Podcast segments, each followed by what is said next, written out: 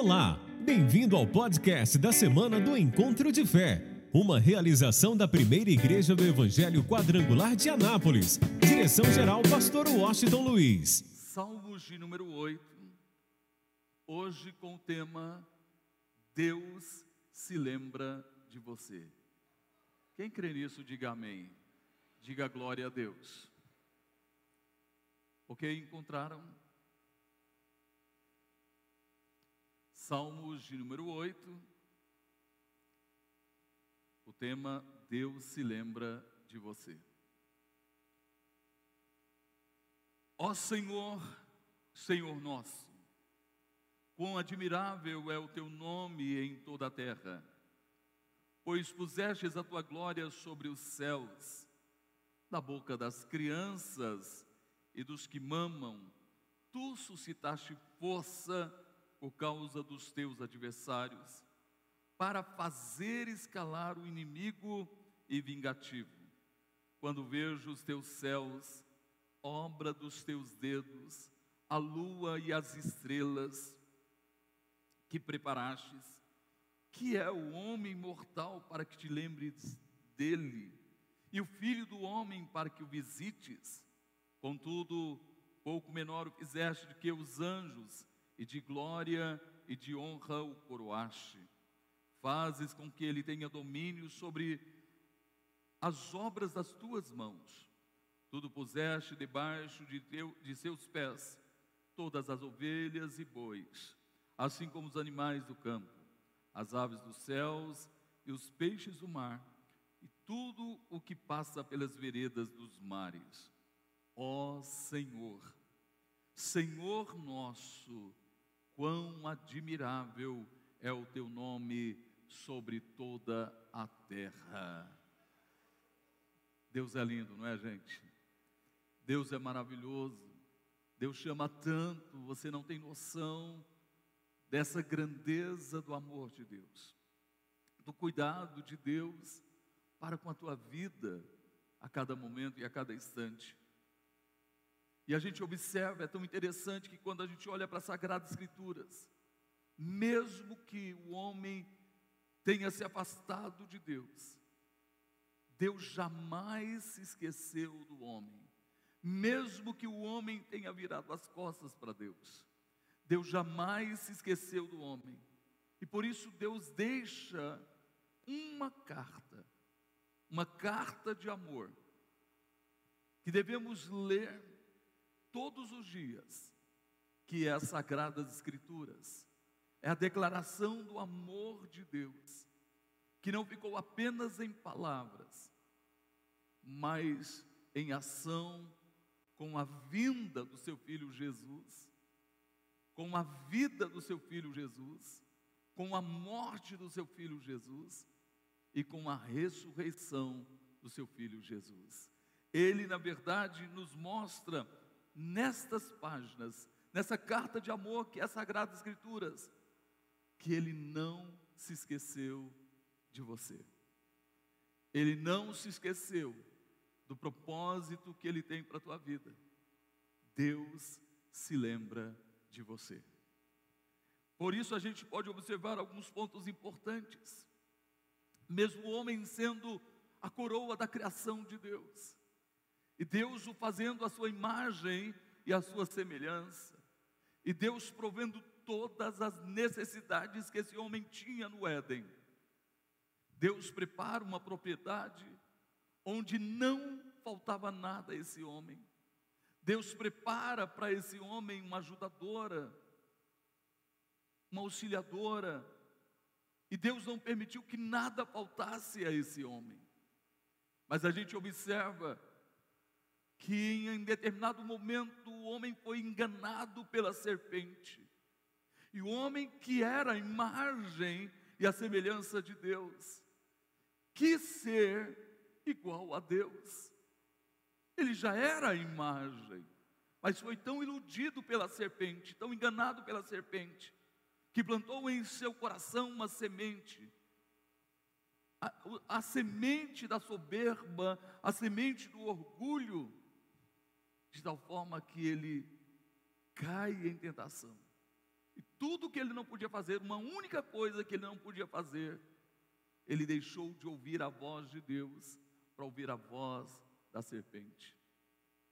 Mas a gente observa que mesmo o homem caído, mesmo o homem que caiu em pecado, Deus não se esqueceu desse homem. Deus se lembrou desse homem.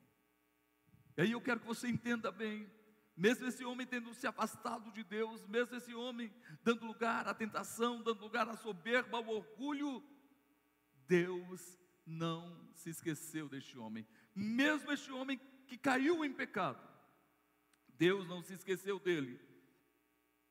E por isso a gente encontra em Gênesis capítulo 3, versículo de número 8, Deus visitando, Deus se lembrou desse homem, que Deus o visita, Deus visita o homem caído, o homem fora do propósito, o homem longe daquilo que era o propósito de Deus para a sua vida. E o texto mostra claramente dizendo: E ouviram a voz do Senhor Deus, que passeava no jardim pela viração do dia Escondeu-se Adão e sua mulher da presença do Senhor entre as árvores do jardim. Deus olha para um homem caído, fora do seu propósito, mas Deus não desistiu desse homem. Deus se lembra desse homem. E na viração do dia, Deus vai visitar o homem caído. O homem que estava agora totalmente fora do propósito dele. E é tão interessante que você nota que esse homem procura fugir de Deus, se esconder de Deus. E a gente entende compreende, baseado na palavra de Deus, que o homem que continua caído, o homem que está fora do propósito de Deus, ele vive se escondendo de Deus, ele não quer ter uma experiência de ver Deus em sua santidade, em sua beleza, em sua formosura e em especial, ele não consegue compreender o propósito de Deus para a sua vida. Mas Deus é tão maravilhoso, Deus é tão lindo, que na sequência, Deus visita o homem caído. E no versículo de número 10, escute bem, simplesmente em Gênesis 3:10, desculpe, Gênesis 3:9, que, que acontece? Deus confronta o homem caído.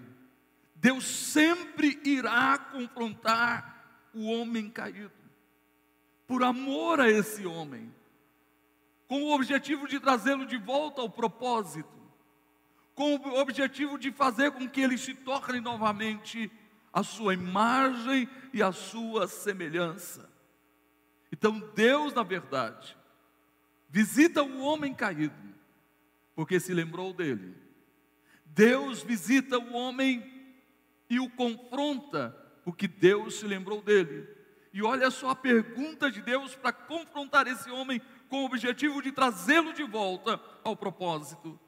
Gênesis 3:9 diz: "E chamou o Senhor Deus a Adão e disse-lhe: Onde estás?" Em outras palavras, está dizendo em que estado você se encontra. Sabe quantas pessoas, na verdade, por não entenderem que Deus se lembra dele, que Deus o ama, que Deus cuida dele, que Deus quer ser o provedor na vida dele, que Deus quer sustentá-lo a cada momento e a cada instante. Essas pessoas se encontram perdidas. E a pergunta é: em que estado você está? Onde você está? Talvez as lutas, as adversidades, os problemas são tantos que a pessoa imagina que Deus se esqueceu dele.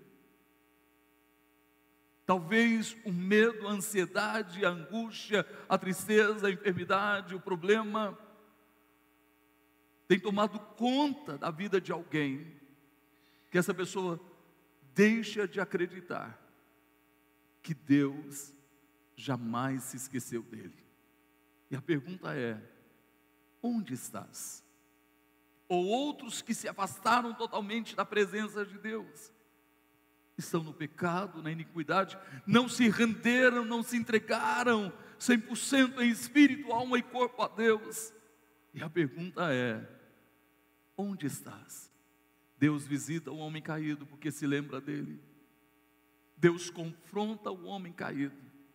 E Deus traz, terceira coisa, Deus se lembra de tal forma que Deus traz uma promessa lá no princípio, uma promessa que está em Gênesis 3,15. É a primeira promessa de Deus para o homem.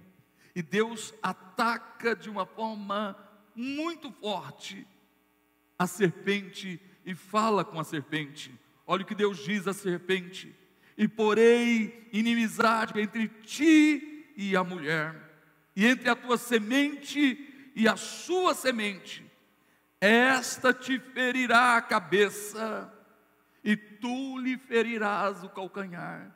Sabe o que Deus está dizendo?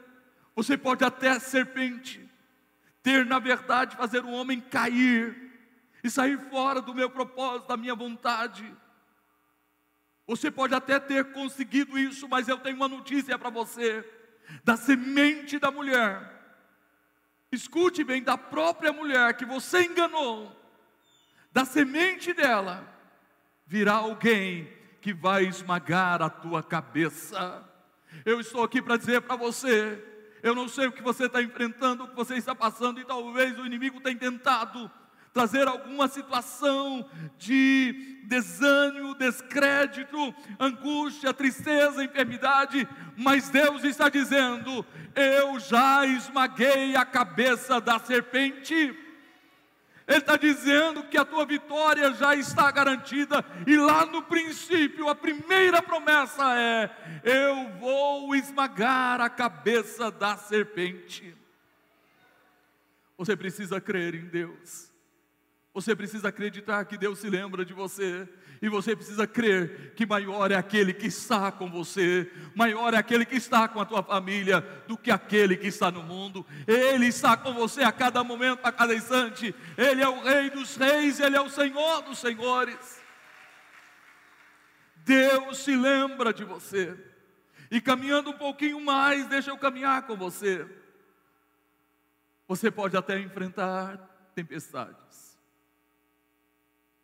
E quem é de nós que não enfrentamos tempestades na nossa vida? Mas Deus se lembra de nós. Deus não nos abandona. Ele diz: ainda que teu pai e tua mãe te deixem, eu jamais te deixarei. Se está enfrentando alguma tempestade na tua vida, eu estou aqui para dizer para você que Deus está com você na tempestade. Você não, estou, não está sozinho, Ele é a tua sombra, a tua direita. Você tem que sair daqui tendo a convicção, pastor, eu estou passando por uma tempestade, por uma luta, por uma adversidade, por um problema, a coisa está difícil. Mas Deus está com você na tempestade. Você pode observar, Deus não impediu que viesse tempestades nos dias de Noé, mas Deus estava com Noé e a sua família na tempestade. Choveu 40 dias e 40 noites, inundou toda a terra, todos os animais e todos os homens foram destruídos pela tempestade, mas Deus não se esqueceu de Noé Deus estava com Noé na tempestade, e Noé e a sua família conseguiu prevalecer sobre a tempestade. Não, você não está entendendo essa luta, esse problema que você está enfrentando. Deus está dizendo: você vai vencer, você vai prevalecer sobre essa situação, porque eu sou contigo, porque eu me lembrei de você. Olha o que diz Gênesis, capítulo de número 8, versículo de número 1, diz assim: E lembrou-se Deus de Noé, e de todo animal, e de toda res que com ele estava na arca, e Deus fez passar um vento sobre a terra, e aquietaram-se as águas. Não, você precisa guardar isso no teu coração. Primeiro, Deus se lembrou de Noé. E na tempestade, Deus estava com Noé. Mas há um momento em que Deus vai dizer ao vento, a tempestade, pare, cesse. Sabe por quê? Porque Deus se lembra de você. Imagina como Noé e sua família cresceram na tempestade. Eles puderam ver a bondade de Deus, a misericórdia de Deus, o cuidado de Deus.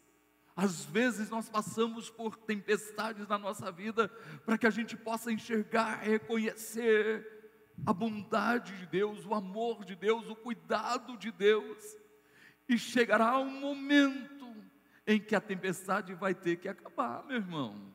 Ela vai ter que cessar. Sabe por quê? Porque o Senhor que tem o poder sobre a tempestade está com você a cada dia e a cada momento. Outro exemplo que a gente encontra, na verdade, quando a nossa vida parece que não está tendo resultados. A gente está lutando de um lado para o outro e não há resultados. Deus se lembra de cada um de nós. Eu quero citar o exemplo de, de uma mulher chamada Raquel, em Gênesis capítulo 30, versículo de número 22. Raquel realmente se sentia tão humilhada, o sonho de ter filhos, e não podia ter filhos, ela chegar ao ponto de dizer assim: me dá filhos, senão eu morro. Ela era estéril, não podia ter filhos.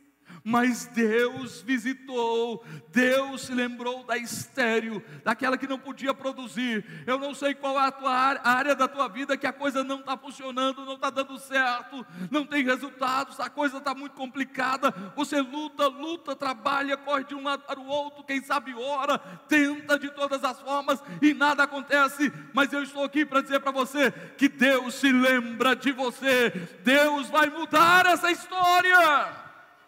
Isso é tão real. Isso é tão real. Que Gênesis 30, 22 diz: E lembrou-se Deus de Raquel, e Deus a ouviu. Alô, Deus está te ouvindo. Ele diz: clama a mim, eu vou te responder. Ele disse: É tempo de você me buscar enquanto você pode me encontrar. É tempo de você fazer isso. Então lembrou-se Deus de Raquel, e Deus a ouviu, e Deus abriu a sua madre. Você imagina como Raquel ficou quando nasce José? O sonho de uma mãe uma vida sem resultados, improdutiva e estéril. Agora ela começa a ver realmente nascendo dela um ramo frutífero. Gente, Deus está dizendo para você neste momento: se áreas da tua vida as coisas não estão funcionando, não há resultados, Deus está dizendo: Eu estou me lembrando de você e eu vou abrir as portas dos céus e derramar sobre você bênção tal para que advenha a maior abastança. Ele está dizendo: os teus sonhos se tornarão uma realidade. Deus se lembra também de você na hora da angústia. Nós encontramos em 1 Samuel capítulo 1, nós encontramos a história de uma mulher humilhada, massacrada, em um estado de depressão, oprimida. Mas é tão interessante, a gente encontra essa mulher, simplesmente nós encontramos essa mulher, passando por tudo isso, mas algo me chamou a atenção. Em nenhum momento você vê Ana murmurando reclamando, se revoltando contra Deus, contra o sacerdote, contra o templo, contra a igreja. Muito pelo contrário, ela vai ao templo para sacrificar. E ela simplesmente no templo, no local onde ela sabia que dali viria a sua bênção. Na sua igreja viria a sua bênção. No lugar que ela congregava viria a sua bênção. E sozinha, sem ninguém, ela vai para um canto e ela começa a derramar a sua alma e vai falando com Deus. Só movendo os lábios, não saiu uma palavra. E ela acreditava em Deus de tal forma, de tal maneira, que ela conta para Deus o sonho. Ela sabia, ela tinha consciência que a única coisa que poderia mudar a sua história para sempre, de humilhação, seria ter um filho do sexo masculino, um varão. E ela faz uma promessa para Deus, dizendo: Senhor, se o Senhor me der um filho, um filho varão, eu o darei ao Senhor todos os dias da sua vida. Era uma mulher diferente, porque ela sabia que tudo que ela tinha era que é Deus quem dava. Então, se é de Deus, então eu devo oferecer a Deus. Eu devo ser generoso a Deus. Tudo pertence a Deus: teu marido, tua esposa, teus filhos, tua empresa, teus negócios, teu trabalho, tudo pertence a quem, gente? A Deus. E aí o sumo sacerdote Eli olha e vê aquilo, aquela mulher, aquele tempo todo ali num canto, só movendo os lábios, não sai uma palavra, ele não aguenta. Ele chega para aquela mulher, o pastor dela, e diz assim: mulher, que isso? Uma hora dessa você bêbada. É interessante, ela não ficou revoltada contra o seu pastor, não. Ela sabia que a bênção viria do seu pastor. Ela disse: Meu Senhor, não me veja como uma filha de Belial. Eu não estou bêbada. Sabe o que, que eu estou fazendo? Eu estou derramando a minha alma. Eu sou uma mulher angustiada e eu estou derramando a minha alma diante de Deus. Olha que lindo, gente, que coisa fantástica. Simplesmente escute bem. O pastor dela o sumo sacerdote ali, na igreja que ela congregava, disse: Filha, vai para casa, seja feito conforme o que deseja o teu coração. Ele disse: Olha, seja feito conforme o teu pedido, ou o que você deseja no teu coração. Entenda bem, guarde isso em seu coração. Olha a diferença de quem para para ouvir a palavra liberada. Quem abre o seu coração para tomar posse da palavra liberada. Ela abriu o coração de tal forma que quando o profeta quando o sacerdote, quando o pastor abriu a boca e diz: Olha, seja feito conforme o que deseja o teu coração, ela tomou posse da sua palavra, ela chega na igreja angustiada, oprimida, aflita, desesperada, sem esperança, mas lança tudo nas mãos de Deus e ouve a palavra liberada. Quando você entra aqui e ouve a palavra, e você sai daqui com a palavra no seu coração, meu irmão, a sua semana será diferente o seu dia será diferente, a sua vida será diferente. Por isso vem a importância de ouvirmos a palavra. Ela sai dali e o marido não entende. A mulher que sai de casa triste, oprimida, chega em casa sorridente. A mulher que não comia, agora estava comendo. E agora vem um outro ponto importante. Olha que coisa linda. Olha o que diz 1 Samuel 1,19 e levantaram-se de madrugada, Ana e Eucana, e adoraram perante o Senhor, e voltaram e vieram para sua casa a Ramá.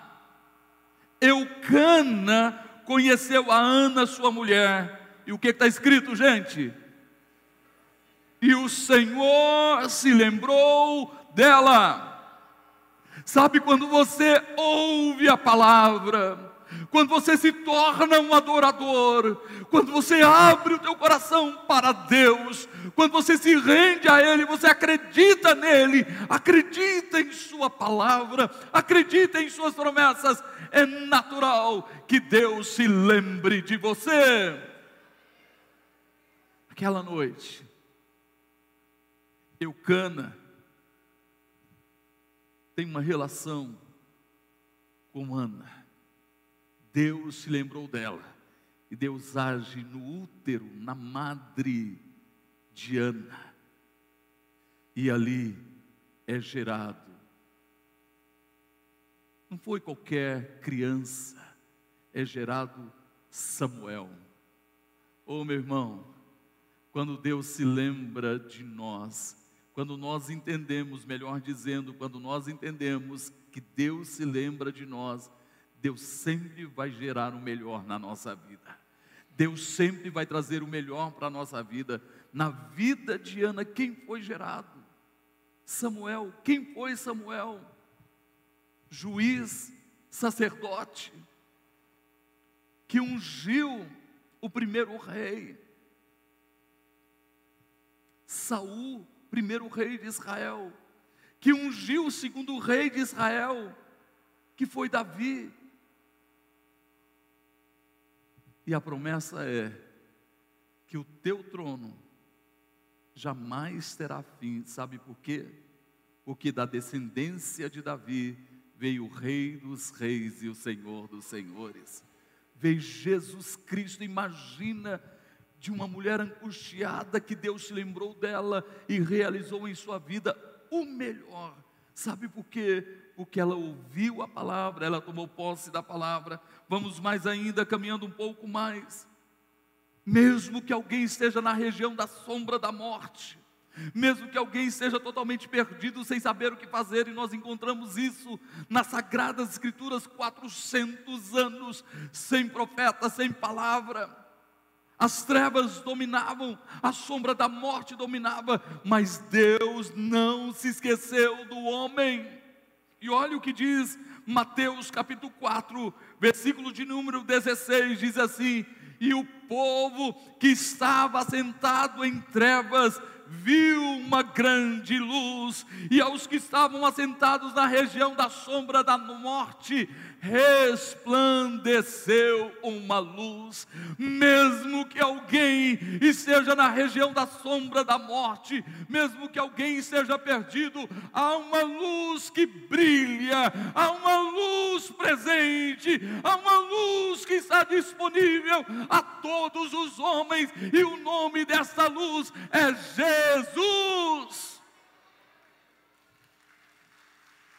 Precisamos entender isso.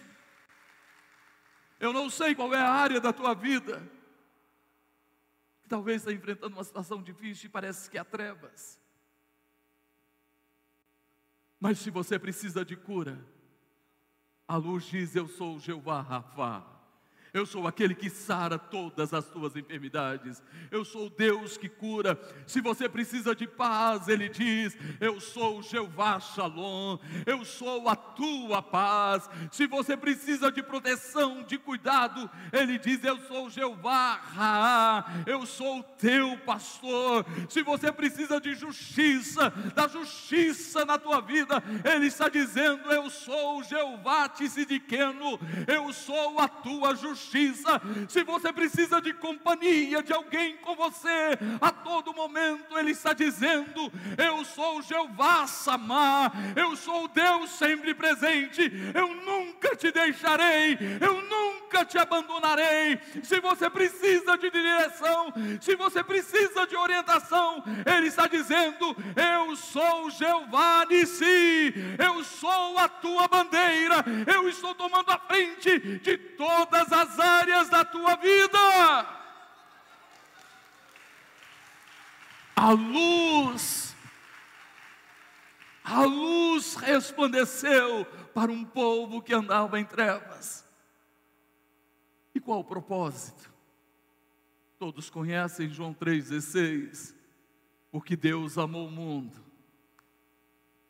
Porque Deus se lembra de você de tal maneira. Porque Deus amou o mundo. Porque Deus se lembra de você de tal maneira que Ele deu o seu único Filho, Jesus Cristo, para que todo aquele que nele crê não pereça. Ele está dizendo em meu filho, em Cristo Jesus, eu vou suprir todas as tuas necessidades. Se você chegou aqui com alguma necessidade, o supridor, o provedor está aqui. Ele é o Rei dos Reis e o Senhor dos Senhores, e Ele quer suprir todas as tuas necessidades. Por quê? Ele não quer que você pereça. Por que, que Ele não quer que você pereça? porque Ele se lembra de você, porque Ele te ama. E além de você ter a tua vitória aqui, Ele quer te dar a vida eterna. Já parou para pensar? Que coisa linda. Por isso, entenda bem, concluindo. Hebreus capítulo 2, versículo 9.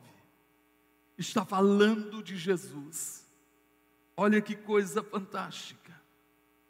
Hebreus 2, 9 diz: Vemos, porém, coroado de glória e de honra, aquele Jesus que fora feito um pouco menor do que os anjos, quando ele se encarnou, fora feito um pouco menor do que os anjos, por causa da paixão da morte, para que pela graça de Deus provasse a morte por todos. Escuta isso. Ele se lembrou de tal forma. Pai, o Filho, o Espírito Santo.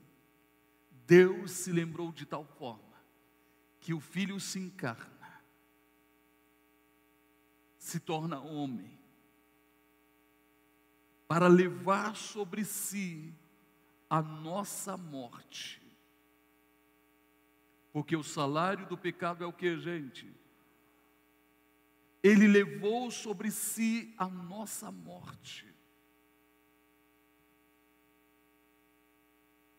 Éramos para estarmos condenados à morte eterna, uma separação eterna de Deus. Mas Deus se lembrou de você, Deus se lembrou de mim, Deus se lembrou do homem, e o seu filho vem, o Deus Filho vem, e ele,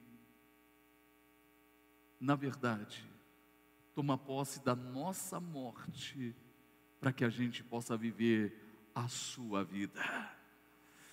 Olha que coisa linda. Ele pega a morte e nos dá o que, gente? A vida. Vou repetir. Ele pega a morte, ele atrai para si a morte e libera para todos nós a vida.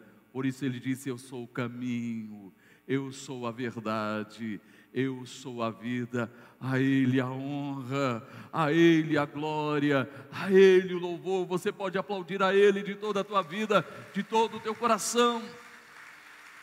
Fica de pé agora, por favor. Concluindo, Hebreus 2, 14 a 18. Olha o que o texto diz. E visto como os filhos participaram da carne, e do sangue. Que lindo que você está aqui hoje.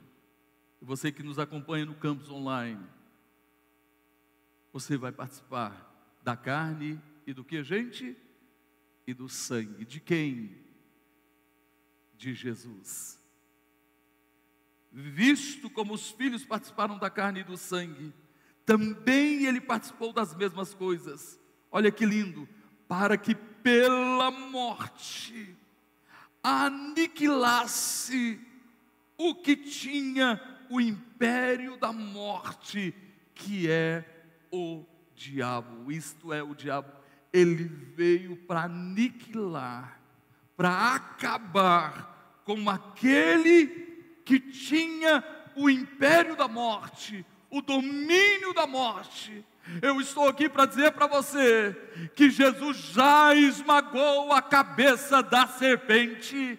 Ele se lembrou da gente de tal forma que ele já esmagou a cabeça da serpente. Eu estou aqui para declarar a você que a morte espiritual não pode mais ter poder sobre a tua vida, porque Jesus deu a vida dele a você. Só os vivos aqui louvam ao Senhor. Só os, só os, vivos glorificam a Deus, só os vivos exaltam ao Senhor, só os vivos reconhecem que Ele é o Senhor. Olha que lindo, e livrasse todos os que, com medo da morte, estavam por toda a vida sujeitos à servidão, porque na verdade Ele não tomou os anjos mas tomou a descendência de Abraão. Diga glória a Deus. Para que convinha que em tudo fosse semelhante aos irmãos, para ser misericordioso e fiel. Levanta a tua mão e diga: Deus é bom, Deus é bom, todo dia. Quem crê que a misericórdia dele se renova a cada manhã, quem crê que Ele se lembra de você a cada manhã, diga glória a Deus e aplauda ao Senhor. Escute, para ser misericordioso e fiel, como sacerdote naquilo que é de Deus, para espiar os pecados do povo, porque naquilo que Ele mesmo, sendo tentado, padeceu para socorrer aos que são tentados houve uma única vez, com uma única pessoa, que Deus simplesmente virou as costas.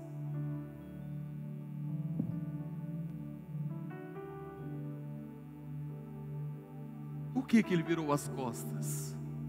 Para uma única pessoa. Para que as mãos dele, os olhos dele, os ouvidos dele.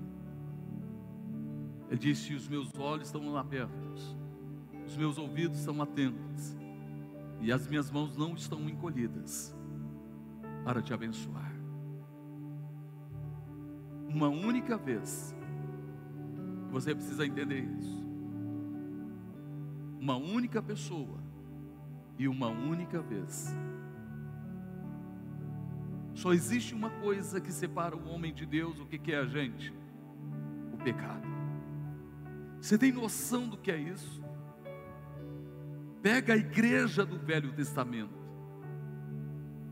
Todos os pecados da igreja do Velho Testamento caindo sobre Jesus. Pega a igreja do Novo Testamento. Todos os pecados da igreja do Novo Testamento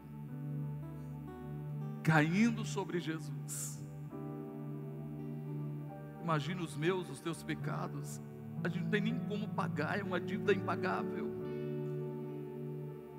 Imagina o pecado de todos. Do Velho Testamento, do Novo Testamento. Lá na cruz. Jesus carrega tudo. E o Pai não suporta isso. Tal ponto que o filho diz: Deus meu, Deus meu, por que me desamparastes? É simples. Porque ele deixou Jesus lá sozinho na cruz, por um momento, para que você entenda que Ele te ama de tal forma que Ele não se esqueceu de você, que Ele deu o seu único filho, que pagou um preço muito alto, um momento de separação com o Pai, para que você nunca estivesse separado do Pai. E por isso, a gente precisa entender que Deus se lembra de nós. Todos os dias, todos momentos. E o preço foi altíssimo. Foi a própria vida do seu filho, Jesus Cristo. Põe as duas mãos na altura do peito. Pai, em nome de Jesus. Hoje estamos aqui e eu espero que todos nós saiamos daqui. E aqueles que estão nos acompanhando no campus online, aqueles que depois estarão assistindo esse vídeo, ó Deus, possa dizer: Deus jamais se esqueceu de mim, Deus me ama, Deus me ama, Deus está comigo, eu tenho o amor de Deus, eu tenho a graça de Jesus, eu tenho a ajuda do Espírito Santo, porque Deus jamais se esqueceu de mim, e que a vida e a história de todos seja uma história de amor a Ti, ó Pai, de amor a Ti, ó Deus, porque o Senhor nos amou primeiro, de tal forma que a gente possa reconhecer cada dia que o Senhor está conosco e nunca nos abandonou. Você pode dizer aleluia. Você pode dizer glória a Deus. Então aplauda a Ele bem forte. Canta agora como nunca. Deus é bom. Quem acredita na bondade de Deus, pegue o pão e o vinho, segure em suas mãos e vai adorando ao Senhor de toda a tua vida.